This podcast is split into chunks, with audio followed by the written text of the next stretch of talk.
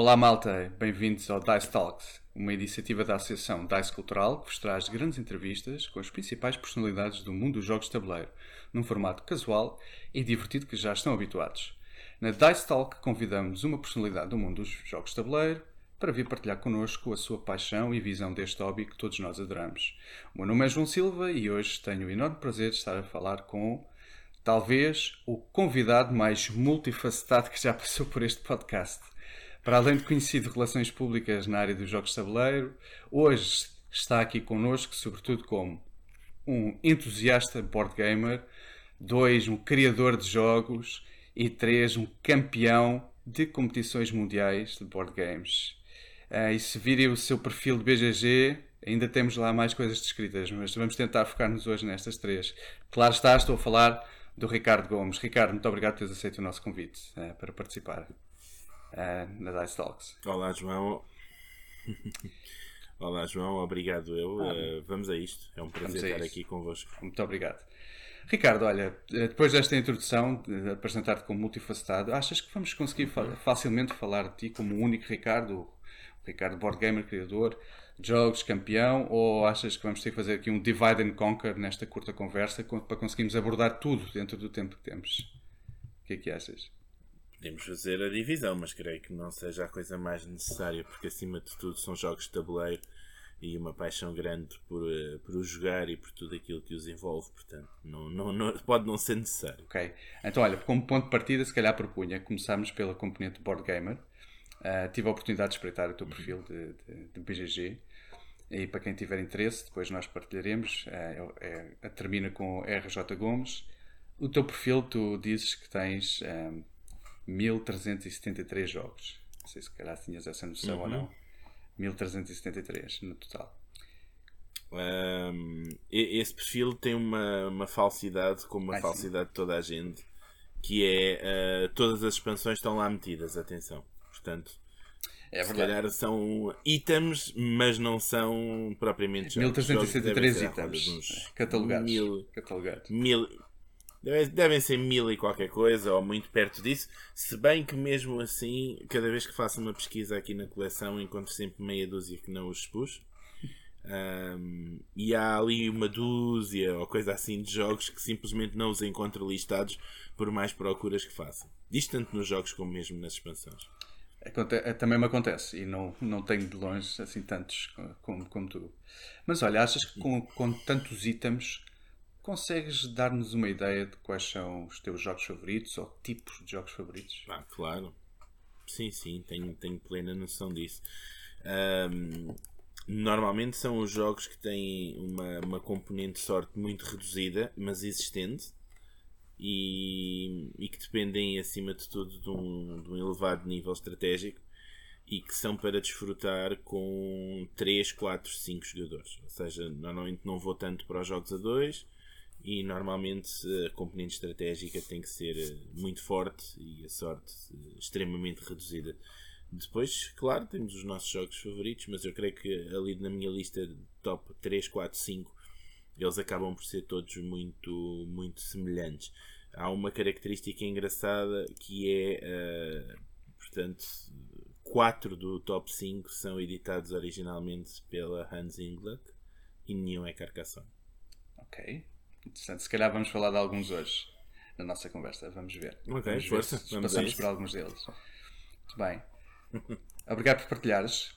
Um, tu és criador de três jogos. Para quem não sabe, o Garum, o Douro 1872 e o Fado. Uh, todos eles editados pela Pitágoras. Um, queres partilhar um pouco um, daquilo que conseguires do processo de criação de um jogo, sobretudo pensando nos nossos ouvintes alguns que, que até tenham ideias para criar um jogo, mas não sabem como começar ou, ou não sabem realmente o esforço que os espera de tentarem criar um jogo? Bem, acima de tudo, uh, temos de ter uma ideia e acreditar nela. Ou seja, a partir do momento em que achamos que a nossa ideia não é grande coisa, se nós somos os primeiros a achar isso, é deixá-la de lado. Uh, há tanta ideia por aí, há tanto protótipo que de facto só aqueles que forem uh, minimamente publicáveis, minimamente jogáveis por quem os comprar é que fazem sentido uh, dedicar-nos a eles. Depois é fazer imenso teste e sair o máximo daquilo que é o círculo habitual dos jogadores. Ou seja, se nós jogamos sempre com as mesmas pessoas, aquilo que lhes agrada vai agradar sempre, aquilo que não lhes agrada nunca vai agradar. Além do mais, se essas pessoas são pessoas que nós conhecemos muito bem, vai haver de certa forma uma grande resistência dessas pessoas a dizerem-nos mal ou a apontarem-nos defeitos, pelo que não só nos valorizam um produto que se calhar não é assim tão valorizável, como também não nos acrescentam grande coisa uh, apesar de, das repetidas partidas que possamos fazer. Portanto, é até testar o jogo máximo e testar o máximo sempre com pessoas cada vez diferentes, recebendo uh, grande variedade de comentários e fazendo desses mesmos comentários uh, a fonte máxima de ajustes ou até de alterações no, no próprio jogo, porque quem decide se um jogo é bom ou não não é o autor, são os jogadores. Primeiro que tudo é o editor que pode acreditar nele, mas depois as pessoas que jogam não gostarem, o jogo acaba por ser eh, um, um fiasco. Portanto, claro.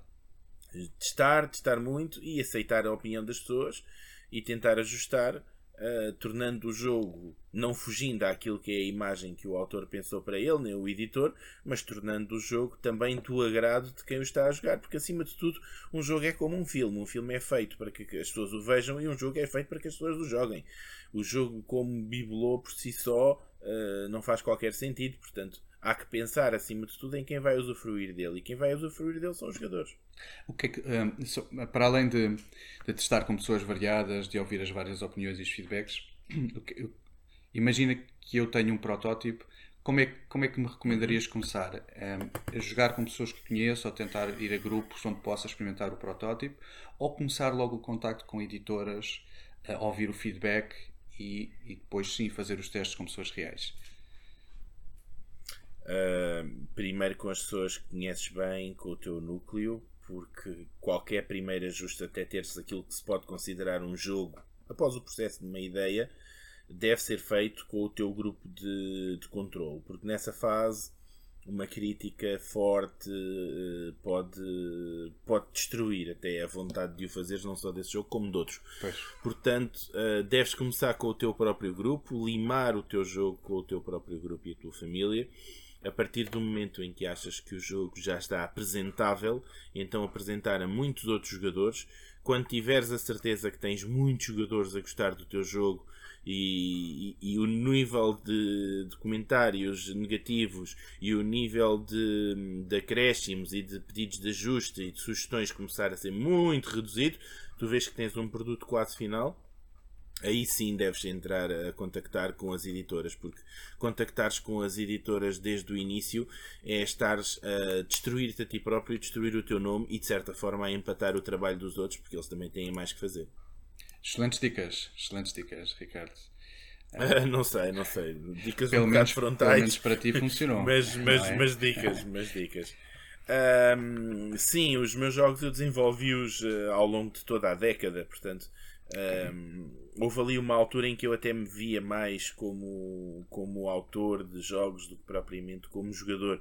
Com o passar dos anos começou a haver um equilíbrio cada vez maior e, e a verdade é que eu gosto muito de jogar. E portanto, como gosto muito de jogar, um, desde que praticamente uh, fui eh, como é que eu ia dizer, forçado a deixar as competições, ainda gostei, ainda gosto mais de jogar e aproveito para jogar outras coisas, porque naquela altura eu jogava muito do mesmo. E portanto, como agora jogo mais e outras coisas, não sinto tanta necessidade do escape de, de ser autor. E, e, na verdade tenho dedicado cada vez menos a, a esse campo. Mas uh, são, são áreas que gosto muito, claro. Uh, adoro jogar e tudo o que está relacionado. Portanto, basicamente um desportista, uh, antes de, um, de, de, atingir algum sucesso, tem que treinar bastante. Portanto, nos jogos de tabuleiro é a mesma coisa. E depois de se atingir algum sucesso, uh, vai-se para dirigente, ou para treinador, ou simplesmente comentador, ou, ou se, se é que se gostar, mas já não se faz tanto. Um, de certa forma pode ser isso, não sei. Aqui se calhar tudo um pouco mais em simultâneo, mas... Okay. Um. Sei, é... gosto de jogos, quem, quem sabe, quem sabe como, como referiste treinador, um dia possas também treinar uh, futuros criadores, uh, ou feito fazer um coaching. Um, É possível, mas não, também não me vejo nesse, nesse papel. Vejo-me uh, muito, muito, muito facilmente a voltar uh, a um projeto nacional de, de, criadores de jogos que houve no início da década passada, que é parte de, da base de, de grandes autores uh, que, entretanto, que entretanto surgiram. Uh, o Manuel, o Vital, o Alexandre, muita gente que, que fazia parte de, desse grupo, onde inclusivamente até está o Bruno Ribeiro, portanto, muita gente que na altura se juntava para jogar protótipos e dos quais ou todos ou quase todos tiveram jogos editados e muitos deles jogos de, de sucesso. Vejo-me mais nessa parte do que propriamente como, como, como, como treinador. Como treinador de jogos, isso sim. Agora, como treinador de criadores de jogos, formador, aquilo que queira-me chamar, não, não, não tanto. Usaste a expressão década quando te referiste ao facto de sim. durante a década estiveste a criar jogos. Um, para uhum. ti, a, a duração do processo criativo, também para, para dares a entender aos nossos os nossos ouvintes. Portanto, a partir do momento em que começas a pensar, por exemplo, no Garum, na ideia do Garum, ao momento em que ele está nas lojas, este processo todo para ti durou quanto tempo? Uh, durou desde novembro de 2011 até outubro de 2019. Portanto, foi praticamente 8 anos. Achas que é um average normal do processo de criação ou partiu de. Creio que foi um pouco mais longo do que aquilo que seria o normal. Um, mas ele passou por, por, por, algumas mudanças. E aqui a questão principal está uh, quando submeti o jogo ao Troféu Arquimedes, o principal concurso internacional de criação de jogos, está sediado em Veneza, em Itália. Uhum. Um, ao submeteres o jogo, existe uma cláusula que diz que se o teu jogo fizer parte da, da seleção oficial, ou seja, dos últimos 30, eles ficam com os direitos do teu jogo durante dois anos, não com os direitos absolutos, mas com os direitos de comercialização do título. Ou seja, são eles que vão tentar encontrar uma editora uh, para, para editar o teu jogo. E portanto, isto reteve ali o jogo durante algum tempo, e mesmo depois desse período um, se quiseres ser tu a tratar do processo, tu tens que pedir os teus próprios direitos de volta. É simplesmente dizer que a partir desse período já os podes pedir. E portanto foi preciso tudo isto uh, e isto atrasou ali o, o processo de certa forma. Um, mais dois, mais dois, três anos mas se, ao chegares lá e ao conseguires isso, de certa forma tens também ali a garantia de que tens um, produto de valor, porque eh, neste caso do concurso foram mais de 150 jogos submetidos a concurso, ele foi seleção oficial, a partir desse momento uh, é uma questão de tempo uh, até conseguires um, editor, ou podes eventualmente por ti próprio querer procurar um editor. No caso do Garum, Uh, tem uma outra razão para ele ter levado mais tempo, isto independentemente de ser um jogo de valor ou não, que aparentemente é, a julgar pelas críticas. Uh, ele, na sua base, era um jogo absolutamente abstrato. O protótipo que foi desenvolvido até 2018 foi sempre abstrato na sua essência. Uh, eu acreditava que o jogo conseguiria vingar como um ingênio, como um genial e, e sem necessidade de um tema. E portanto foi nesse último ano, preste a entrar na, na, na, Pitágoras, eh, que transformei o jogo num worker placement e, e ele passou de facto a ter essa, essa componente, porque uh, a diferença principal que aqui se passa é que desde que ele passou a ter um tema, os jogadores passaram a pontuar apenas linhas onde tinham trabalhadores, enquanto antes pontuavam todas as linhas do jogo, não era necessário colocar trabalhadores. Isto tornava o jogo mais denso, tornava o jogo com maior analysis paralysis, uh, tornava as contas finais um pouco mais demoradas e, portanto, foram precisos alguns ajustes. Ao transformá-lo ali num worker placement, ele transformou-se ainda mais num, num, num Eurogame e fugiu àquilo que seriam as suas raízes, que seriam uma linha mais engenhos ou mais blocos. Um, facilitou a sua, a sua edição. Hoje em dia, o mercado dos abstratos de raiz é um mercado que não está muito prestigiado e quando sai um jogo como um Blocks, um Quirkle, um, um genial por natureza, uh, regra geral as pessoas até se surpreendem porque uh, há, há uma reputação má sobre esses jogos. Okay. Referiste que um, o teu primeiro protótipo era um protótipo abstrato. No entanto, partilhas publicamente também que és de uhum. Setúbal e, portanto, o tema do Garum é, é, um jogo que está relacionado com a expansão romana nas zonas costeiras lusitanas e o Douro, por exemplo, é sobre a praga da filoxera que em 1872 atacou o Vale do Douro e dizimou a população do vinho. Ou seja, tu, tu pensas primeiro no tema do jogo e por alto e depois tentas fazer uma mecânica que se adapte ou crias, lá está, o protótipo abstrato e depois de alguma forma aparece o tema do jogo? Todos eles têm uma base abstrata por baixo, creio que isso é quase indissociável de qualquer Eurogame, mas acima de tudo uh, também dos meus. Uh, todos eles tiveram uma outra temática, de, de resto o, o Garum portanto era mesmo abstrato. Foi, foi instantes antes, semanas, se calhar nem, nem um mês antes de, de, de o mostrar ao David que levou a, a grande adaptação. Inclusivamente o David nunca o teve na mão como o David Mendes, editor da uhum. Pitágoras, uhum. uh, nunca o teve na mão como, como jogo temático, ou seja, mesmo o, o último protótipo que ele viu era absolutamente abstrato.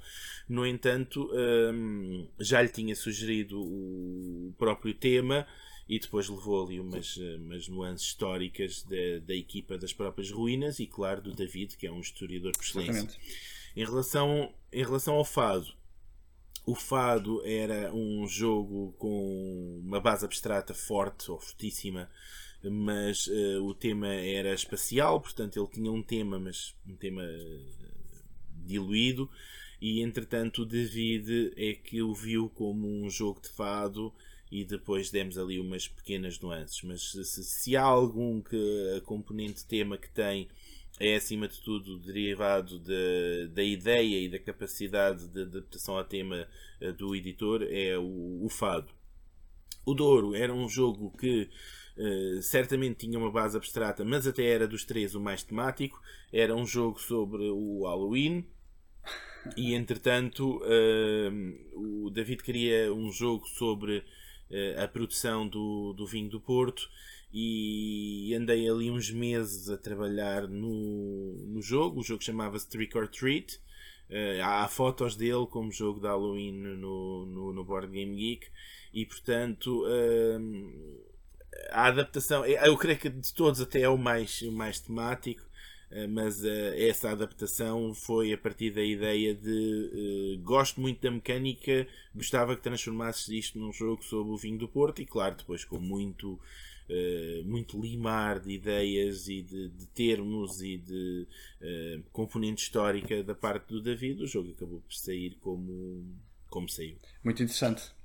E pela tua explicação, se calhar não é assim tão difícil um dia aparecer um trick or treat no mercado.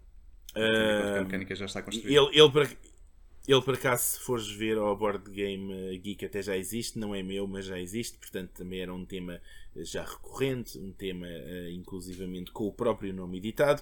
De qualquer das formas, uh, será sempre difícil, porque a essência do jogo está toda no, no Douro, ou seja, foi mesmo uma adaptação mais ao tema, em termos de temática, do que em termos de jogo. Do Fado a mesma coisa e do Garum a mesma coisa, ou seja, um, não, não foram uh, partes de jogo e não foram. Uh. Uh, como é que eu explico? Não, não é uma parte do jogo que foi usada para fazer o, o produto final. e portanto eu creio que que será sempre muito, muito difícil fazê-lo, até porque aí sim eu precisava de pedir umas, umas dicas, umas lições fortes ao Rainer Nizia, porque ele consegue vender o mesmo jogo semana após semana, mês após mês. Uh, ele muda ali uma coisa e aquilo parece um jogo diferente, e portanto, aí sim, uh, nesse campo, sou um, um inútil. não sei fazer, portanto não vejo ponta para o fazer. Acho, Mas obrigado, João. Acho super obrigado. interessante como se consegue, em cima de uma coisa completamente abstrata, colar um tema e, e, quem não está à espera parece que as coisas encaixam sempre perfeitamente, não é? Acho, acho super interessante como é que isso é feito. E, e todos nós conhecemos pelo menos um ou outro exemplo de um jogo em que tu, o jogo pode ser sobre o espaço, mas claramente se fosse sobre dinossauros funcionava na mesma, se fosse sobre fruta Por exemplo, Space Base para mim é um jogo que é claro uh, que aquilo era espaço, naves, mas podia ser outra coisa qualquer. Uh, o tema do mas a, a maior parte dos jogos, a maior parte dos jogos tem, tem essa parte. Se veres o grande jogo do momento, o Cascadia, uh, é uma base Por acaso. Não consigo comentar porque ainda não tive a oportunidade. Ainda não tive a oportunidade. Uh, corre, corre, corre. Para esta gravação e vai jogar, porque de facto é excepcional. okay. Então dá-me só aqui um minuto, com licença. Não, estou a brincar. E não é de vir nem Pitágoras, atenção. Boa, boa. Olha, não, não vou fazê-lo, não vou seguir a tua recomendação porque acho que vamos ter aqui algo mais interessante para falar, que é Ricardo Gomes vamos a isto. como campeão. Ricardo Gomes como campeão. Um, ehm, e, e, portanto, atendendo ao teu histórico que partilhas publicamente, como vou-lhe chamar jogador profissional e corrijo-me aqui se, se é o termo, mais, o termo mais correto ou não para me referir àquilo que é o teu currículo como jogador e campeão. Olha, eu nem sei bem para onde é que começar, mas só para dar uma ideia aqui aos nossos, aos nossos ouvintes, tu és campeão do mundo de Stone Age, semifinalista do Campeonato do Mundo de Carcassonne, semifinalista do Campeonato do Mundo de Catan, a nível olímpico e, e, já vamos entrar aqui em detalhe para explicar o que é isto do nível olímpico.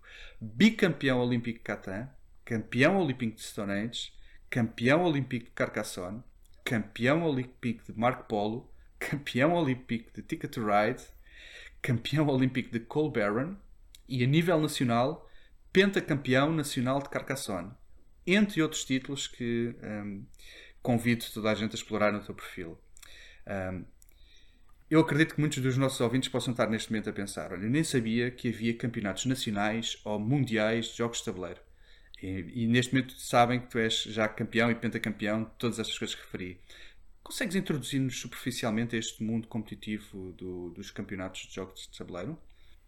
Para explicar-nos o que é isto. Uh, consigo, consigo. João, vamos lá tentar fazê-lo. Ora, Uh, primeiro que tudo, desde muito pequeno que jogo, portanto, a paixão pelos jogos é, é muito grande. E seguia as páginas web de, de diversas editoras que visitava com alguma regularidade. Jogava e jogava com paixão e sempre que podia com, com a família e amigos. E um dia, numa dessas páginas, vejo uma publicação que dizia. Uh, o melhor jogador nacional de Catan será rei num castelo na Alemanha durante 3 dias. Pronto. Ele despertou-me a atenção, claro, adorava jogos de tabuleiro. E fui ver. E era Catan. A notícia saiu com 2, 3 meses de, de, antecedência da realização do Nacional. A notícia no próprio site da Devir. Isto estamos a falar do verão de 2010 e o Catan era um daqueles jogos que eu tinha em casa há 2, 3, 4 anos e não tinha jogado. E isto uh, para mim foi uma janela absolutamente nova. Isto porquê? Porque eu sabia da existência da Mind Sports Olympiad uh, desde 2004, 2005, a altura em que eu comecei a jogar uh, Strateg com uh, grande afinco. Na altura, um jogo para dois, um jogo que me tinha marcado ali a minha adolescência e, e comecei a jogá-lo já com, com, com outro nível e gostava muito nessa altura de ter ido à prova de estratego da Mind Sports Olympiad.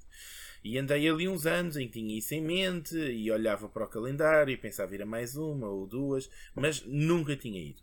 E para mim esse era o ponto de referência em termos de competições de jogos de tabuleiro. Depois, quando surgiu esse campeonato nacional, isso abriu-me uma porta. Abriu-me uma porta porque finalmente havia campeonatos nacionais de alguma coisa que não xadrez damas. E uh, isso uh, levou-me a experimentar o jogo. Uh, joguei o jogo com a família, joguei o jogo com os amigos. Inclusivamente comecei a jogar online, coisa que não fazia. E nesses dois meses desenvolvi competências ao nível de chegar lá e olha, alguém havia de ganhar, nunca tinha havido outro e, calhei ser eu. Pronto, é sinal que não era assim tão mal. Fui jogar o Mundial, o Mundial foi coisa de dois meses depois, e nesse espaço de tempo joguei muito Catan. Cheguei ao Mundial, eram 60 jogadores, 50 e qualquer coisa, 60, uh, e fiquei em 17 lugar, portanto, fiquei na posição do que não passa às meias finais. Foi muito duro, mas ao mesmo tempo mostrou-me duas coisas. Primeiro, mostrou-me que uh, se calhar não era só o maior da minha aldeia, e depois mostrou-me que mais um pouquinho e se calhar conseguia uh, passar ao nível seguinte. Com isto, continuei a jogar Catan. No ano seguinte veio o Europeu. Uh, creio que fiquei mais uma vez na 17 posição. Uh, portanto, reforçou a ideia. Entretanto, em 2012, uh, a mesma página anuncia que ia haver o Nacional de Carcassonne. Ora, Carcassonne aí já é diferente. Era um jogo que eu já jogava desde meados da, da década anterior. Portanto, em 2012 já levava se calhar 6, 7 anos a jogar Carcassonne. Uh, já entretanto também jogava Carcassonne online porque a porta do treinar online para Catan tinha aberto isso tudo. Uh, fui ao Carcassonne mais uma vez, ninguém tinha sido campeão, alguém havia de ser. Uh, ou por sorte ou por mérito lá fui eu. Voltei ao Mundial. Uh, nos 30 e tal jogadores uh, fiquei em décimo ou décimo quarto, uma coisa assim do género. Portanto, voltei a ficar na primeira metade e bem ali perto dos lugares que passavam à fase seguinte. Uh, isto estimulou, fui para aí fora e até 2006 uh, joguei todos os nacionais de Catan, cheguei sempre à final, joguei todos os nacionais de Carcassonne, cheguei sempre à final, aliás ganhei, ganhei esses todos. E entretanto fui sempre participando em mundiais, em europeus. Uh, no meio disto, em 2015, surgiu a hipótese de ir pela primeira vez à Mind Sports Olympiad. Já não fui só para jogar o Stratego e mais qualquer coisa, fui para jogar tudo. A Mind Sports Olympiad tem sempre centenas de jogadores. Nesse primeiro ano fiquei em quarto lugar naquilo que eu mais queria, eram os Eurogames. Um, e mais uma vez foi ver, uh, olha, se calhar até, até estou bem posicionado no meio disto tudo.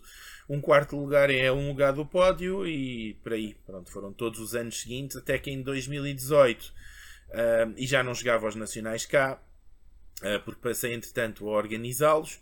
Uh, até que em 2018, a quarta tentativa, tinha sido quarta em 15, terceira em 16, segunda em 17. Uh, ganhei o Campeonato do Mundo e daí até cá uh, passei a participar em competições apenas muito esporadicamente e, e, mais a nível online. Até, portanto, vamos ver, o bichinho está cá e a qualquer momento apetece-me apanhar um avião e ir para uma coisa dessas. Portanto, pode ser que em dias, semanas haja alguma notícia. Ok, ok, fico Espero ter contextualizado a coisa. Não sei se ajudei, mas olha, uma coisa uh, também para dizer é que, sem ser a malvada pandemia, os campeonatos nacionais uh, desde 2010 nunca mais pararam, portanto, Catan desde essa altura e Carcassonne desde 2012 e continua a haver, eh, portanto, os campeonatos, hoje já num nível muito mais profissionalizado. Ninguém é profissional, mesmo eu fui semi-profissional durante muitos anos porque para ter algum rendimento a partir destas atividades, a partir das formações que dava, das demonstrações que fazia, sessões de autógrafos, o que quer que fosse, tinha que passar recibo para, para poder receber, portanto tive que me coletar, passei a ser jogador semi-profissional. Até este dia nunca deixei o meu trabalho simplesmente para jogar. Não que tenha, não tenha pensado nisso muitas vezes, tive imensa vontade de fazer, mas preferi sempre o, o passo mais seguro. Mas para quem simplesmente quer experimentar uma coisa destas. Hoje os nacionais são muito mais fáceis de entrar porque as qualificativas são uh, divididas pelo país, portanto é participarem numa qualificativa. Se nessa qualificativa tiverem bons resultados, vão ver se têm bons resultados nacionais. Se tiverem bons resultados nacionais, então o céu é o limite. Vão lá fora e deem o melhor de vocês, porque todos nós em Portugal gostamos muito de alegrias e, portanto, tragam-nos mais alegrias a todos nós portugueses. E salvo erro, eu tenho visto muito partilhado nas redes sociais, neste momento que estamos a gravar, os campeonatos estão a acontecer, correto? Pelo menos de Carcassonne, uhum. tenho visto. Sim, sim. Portanto, é o momento ideal quem uh, estiver portanto, a ouvir, as, quiser, as finais. Se quiserem. Uh, já, já, já não será, porque já estamos em época de finais, existe ali um timing para os jogadores se apurarem, mas está na altura de assistir às finais, está na altura de ver os melhores, os melhores a jogar e pronto, e depois em outubro uh, teremos o Mundial de Carcassonne, onde o campeão nacional vai representar uh, o país. Depois em novembro, isto, isto o Carcassonne é sempre na Feira de Essen, não tem sido sempre na Feira de Essen, um, portanto é fixo. O Catan alterna um pouco mais porque desde 2008 que já é feito num evento isolado. Este ano será em novembro, será em Malta Um, portanto, a temporada de qualificadores já terminou. Estamos em época apenas de definição de campeões nacionais, mas em 2023 uh, ah, tudo indica que vão estar de volta. Uh, isto tudo começou com um evento único, depois passou para seis qualificativas de norte a sul. Uh, este ano já foram 26 de Catan e 25 de Carcassonne, portanto a probabilidade de terem uma qualificativa bem pertinho é, é bastante forte, porque elas decorrem mesmo de norte a sul do país, litoral e interior, uh, há de tudo um pouco. Portanto, quem for um grande jogador de Carcassonne e um grande jogador de Catan, certamente tem uma oportunidade para o mostrar. Ótimo. Portanto, malta, isto que o Ricardo está a referir não é uma realidade paralela. Isto está a acontecer, procurem e para o próximo, se tiverem interesse, então no próximo ano vejam quando é que começa para se poderem inscrever. Um, e é gratuito, João, e ah, é gratuito, pronto. que é outra ótimo, maravilha. Ótimo.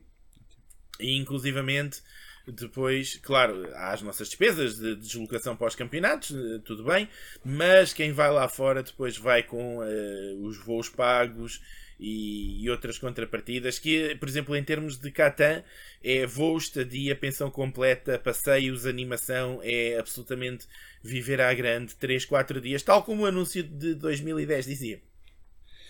Parece interessante. Olha, falaste em trazer alegrias, que os portugueses gostam de alegrias. Falando em alegrias, se olharmos para o ranking do, do Mind Sports Olympiad, atualmente estás no 35 lugar. Em pelo menos, olha, eu tentei contar e contei pelo menos 2100 posições. Não consegui andar mais para a frente, eh, não sei o que é que aconteceu, se calhar há mais, uhum. mas 35 lugar em 2100 no mínimo já é muito bom, portanto é uma alegria. Uh, no entanto, isto, isto, não é do nada. Em 2018, Ricardo, tu, numa entrevista que deste à agência Lusa e que está no SAP, disseste, ao pode-se ler, treina-se jogando, treinas jogando também contra ti próprio, numa dedicação que chega até 8 horas, 6 horas diárias.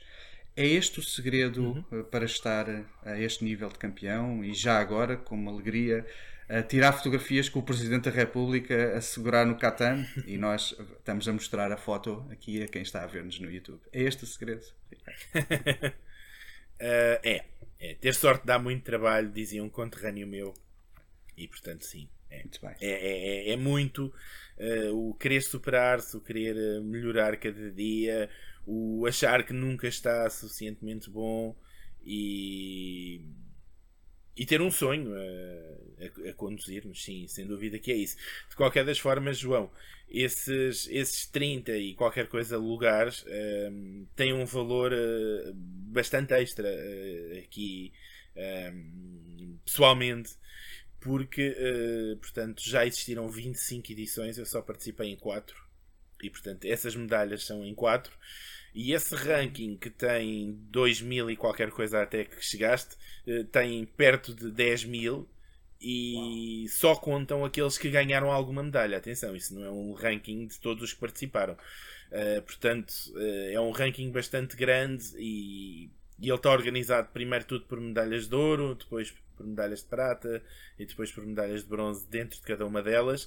Um, sim, claro, fico muito contente por mim se soubesse e se tivesse tido capacidade financeira, porque cada aventura dessas custa uns milhares. Um, tinha participado muito mais e se calhar havia aí mais uma ou duas ou três ou quatro, não, não faço ideia. Creio que neste momento são 27, não é? Em quatro edições. Desculpa, estás-me a perguntar a mim, 27? Sim, uh, atendendo a que tinhas visto, eu, eu não tenho a certeza. Só, mas desculpa, não tenho aqui aberto, mas vi só o posicionamento. Um, eu vejo ao mesmo okay. tempo, mas creio que, mas creio que sim, okay. que são 27. Muito bem, muito bem. Olha, tu, também, tu também nessa mesma entrevista uh, referiste que o ambiente familiar é uma grande ajuda. O que é que querias dizer com isto? O ambiente familiar é uma grande ajuda. Uh, queria dizer que tenho uma esposa de sonho e uma filha adorável e com capacidade para jogar extraordinária que são melhores jogadoras que eu e me obrigam a superar dia após dia. Elas ganham-te nestes jogos que tu és campeão mundial? Uh, ganham-me frequentemente. É, não. Dizer, dizer que não me ganham não é, não é bom, até porque é. Como é que eu explico isto?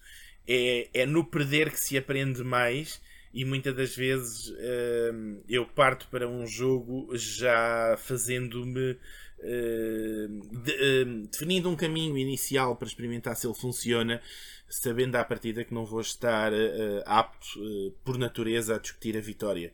Porque quando experimentas um caminho alternativo, do pior mato sai o melhor coelho.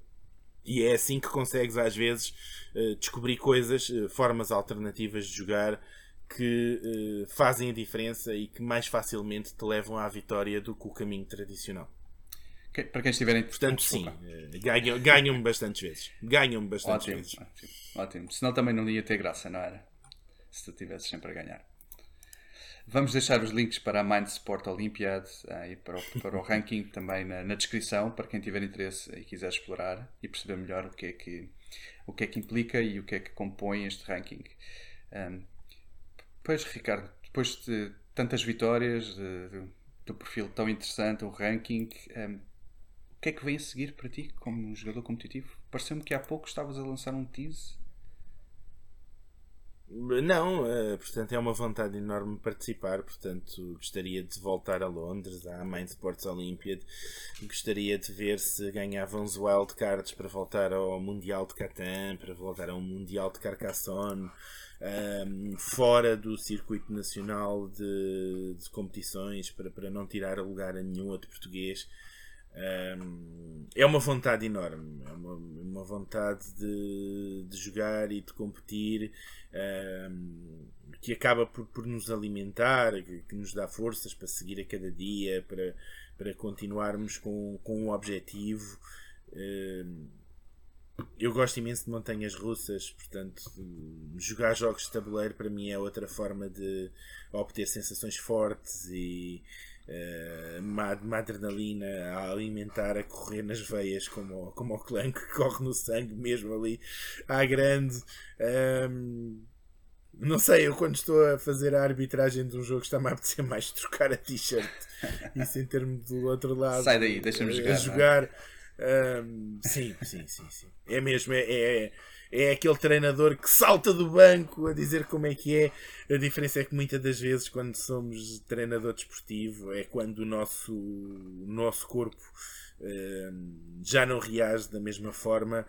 E, e a questão aqui está é que eu continuo a sentir-me tão apto quanto anteriormente e portanto tenho uma enorme vontade de jogar e e daí ajudar também as pessoas que, que querem jogar e participar, porque esse momento da partilha também é, também é muito importante. Uh, Mostra-nos outros valores e, e, e, e dás continuidade ao teu trabalho. E, e, hoje em dia, inclusivamente, gosto, gosto muito de tentar explicar todos os truques e mais alguma coisa, uh, nomeadamente à minha filha, porque uh, as capacidades dela eh, são, são naturais, não é? Ela vive uh, no, no mercado desde pequenina, não é? Como podemos dizer assim. Portanto, ela sabe do, do da venda do produto. Inerentemente, ela cresceu no meio disto. Minha filha, no carrinho bebê, já ia para as convenções nacionais, muito pequenina, já andava lá no meio. Uh, portanto, sim, há uma grande vontade de, de, de participar na, nas competições e, e de levar os meus comigo também. Obrigado, Ricardo, pelas partilhas. Entramos um, já na fase final da nossa conversa. Nós um, reservamos sempre uma surpresa para, para os nossos convidados. Temos uma rubrica que chamamos Over and Under, em que vou-te dar alguns temas e aquilo que gostava de ouvir da tua parte seria a tua opinião se esses temas estão over ou under. Over no sentido em que já, já está demais no mercado, já é um exagero tudo o que existe. Ou under, que podia existir ainda mais, ou faz falta mais desse, desse tema. Por exemplo, uhum. Calax até ao teto em background. Over ou under? Uh, under. Under. Devia ser mais. Mais ainda.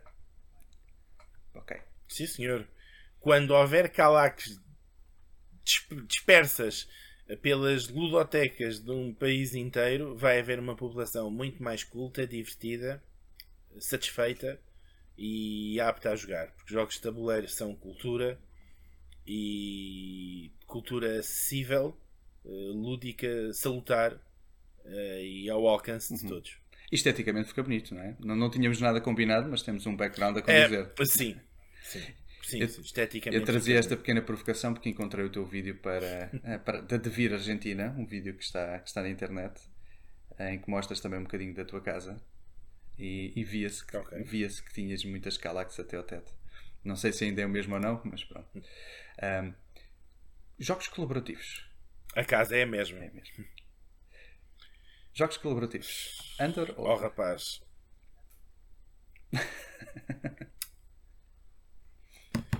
Perguntas à pessoa errada. Perguntas à pessoa errada. Gosto muito do processo, Exato. gosto muito de os ver, gosto muito de os explicar, gosto pouco de os jogar. Preciso daquela adrenalina que eles não me proporcionam. Agora, fico de boca aberta quando vejo a mecânica de um Pandemic, de um Ilha Proibida, de um Tripulação, eh, porque acho que de facto a ideia por detrás é maravilhosa. Como instrumento de team building hum, são incríveis não me satisfazem, mas aqui vês imensos jogos uh, co-op, inclusivamente um dos jogos do momento, o Paleo, que se seguiu à tripulação. Portanto, uh, eles estão aí. Agora, não são tão para mim. De qualquer das formas, estão a ser cada vez mais eu creio que talvez em breve passem a ser over. Acho que te adiantaste, porque tenho, tenho a certeza que alguns dos nossos ouvintes já tinham parado o vídeo, já tinham feito zoom e já estavam a ver se não havia aí um cooperativo por trás. Portanto, adiantaste. Ah, adiantaste. muitos, muitos, muitos. Muitos. Tenho aqui um deste lado que a minha filha gosta imenso, que é o Mini Diversity. Um, estamos a tentar salvar ali um resort e umas espécies marinhas e de facto é muito engraçado. Eu acho que um jogo cooperativo que se joga em 5, 10, 15 minutos um, faz bem a toda a gente. Muito bem. E worker placements? Worker placements? Over or under? Oh rapaz, para mim será toda a vida under. Isso é, é como perguntares a seleção nacional. Queres que continue a ganhar ou queres que comece a perder? Acho que todos nós vamos dizer que quer ganhar, não é? É aquilo que mais gosto, João. É aquilo que mais gosto. Um, daquele top 5 que te dizia, uh, se calhar 4 uh, são worker placement. E aliás, é, é a mecânica que fez a, a mudança radical no, no lugar 1. Portanto, um, acho que dentro das mecânicas é das, das mais giras, se não for a, a mais gira. A minha favorita é Chain Reaction eh, quando associada ao worker placement, é uma coisa deliciosa. Eh, é a mecânica por trás de Bitoku, por exemplo. Portanto, okay. Adoro, adoro, adoro worker placement. Se tiver chain reaction, wow. Kickstarters. Uh, over. Over. Over porque o período experimental da multidão já começou a passar as desilusões começam a ser muitas e quando chegamos à loja está lá a mesma coisa mais barata. Pois é, pois é. Portanto, atenção. Uh, experimentar, toda a gente foi experimentar, uh, mas uh, nos bons produtos continuará a valer a pena, mas acho que já foi inundação a mais. Ok. Cones. Cones no sentido de Leiria, Con, Viena, Con. Cones, Cones. convenções. convenções. Under. Under. Há espaço para muito mais. Muito mais. Muito mais e muito mais gente. Uh, se fores reparar, por exemplo, numa Alemanha, toda a Santa Terrinha tem uma, uma convenção. Portanto, uh, atendendo aqui, sabemos que são realidades diferentes, não só em nível uh, monetário, como o tamanho da população, como a cultura do, dos jogos de tabuleiro instituída há mais tempo, uh, também o clima propicia isso, mas sem dúvida que temos capacidade para muito mais, até porque, de certa forma, elas também já foram mais. Portanto, se já foram mais e havia espaço para todas e para crescer, Uh, portanto, se, se, reparares, houve muitas outras que, que, existiram face às que hoje há uh, e, e, que fazem falta, claro. Eu acho que sim, acho que fazem, fazem falta, porque inclusivamente nós não só as fazemos, como as fazemos bem. Nós, atenção, nós portugueses, uh, não, não, não estou aí, aí incluído. e portanto, sem dúvida, under, under, under. Por último, miniaturas. Muito bonitas quando os outros as pintam, portanto, para mim, uh, nem over nem under não, não me toca. Tenho muitos jogos com miniaturas. Uh, gosto de os ver, gosto de as ver pintadas. Não vou jogar um jogo por ter miniaturas, também não vou pintar um jogo que tenha miniaturas por pintar. Uh, dá gosto um jogo de vez em quando com miniaturas. Não é a minha praia, já vi que é a tua, basta olhar aí para o teu, para o teu, para o teu background. Uh, não me choca, mas gosto. E atenção, um jogo com ótimas miniaturas uh, atrai muito mais. E tenho aqui muitas, uh, muitas obras que, que mereciam que as miniaturas estivessem pintadas. E atenção, o meu forte não é nem de perto nem de longe miniaturas. Tenho aqui um que tem umas miniaturas espetaculares. Vou tirar aqui a caixa. Vou-te perguntar se conheces. Conheces este? Não. Ok, tem umas miniaturas brutais. Se fores, se fores ver ao, ao Board Game Geek, uh, as pessoas fazem miniaturas com muito detalhe e todo este saco de, enorme de miniaturas tem umas bases coloridas. O jogo é bom e as miniaturas são ainda melhores. Ok. Obrigado. Uh, infelizmente é todo o tempo que tínhamos. Uh, estiveram a ver Dice Talks, uma iniciativa da Associação Dice Cultural, que vos traz tudo sobre os jogos de tabuleiro. E o meu nome é João Silva. E em nome de toda a equipa, muito obrigado por terem estado deste lado, desse lado. E não se esqueçam, uh, podemos continuar esta conversa muito interessante nas redes sociais. E por isso, deixem, não se esqueçam de deixar os vossos comentários no YouTube, Facebook, Instagram, Discord, onde quiserem, pois estamos em todo lado. também podem ver tudo o que nós fazemos no nosso site, o dicecultural.org. Se gostaram desta talk, então não se esqueçam de fazer um like, subscrever, colocar o sininho para não perderem nada do vídeo, nem deste nem de outros vídeos que iremos fazer no futuro. E se gostaram mesmo muito, não se esqueçam de partilhar o link com os vossos amigos e nos ajudarem a chegar a todos eles. Um obrigado muito especial ao Ricardo, o nosso fantástico convidado. Levámos aqui boas dicas para um dia explorar uma via de criador de jogos ou de jogador profissional. Eh, quem sabe, Ricardo, não ajudaste hoje a inspirar eh, mais ou os próximos Ricardo Gomes. O que achas? Uh, quem me dera, quem me dera. Pode, pode, ser, pode ser que sim.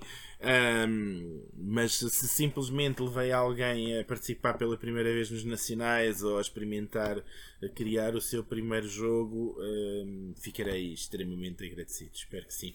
Obrigado pelo convite, João. Foi um Nada, prazer estar aqui convosco. É sempre muito gosto ajudar as iniciativas da DICE Cultural, que são extremamente louváveis e de interesse nacional. Bem, e relembro a todos que a DICE Cultural continua a lançar mais conteúdo escrito, podcasts e vídeo, por isso, se quiserem juntar a nós nesta exploração contínua e divertida deste fantástico hobby, podem enviar a vossa candidatura para ajar.dicecultural.org.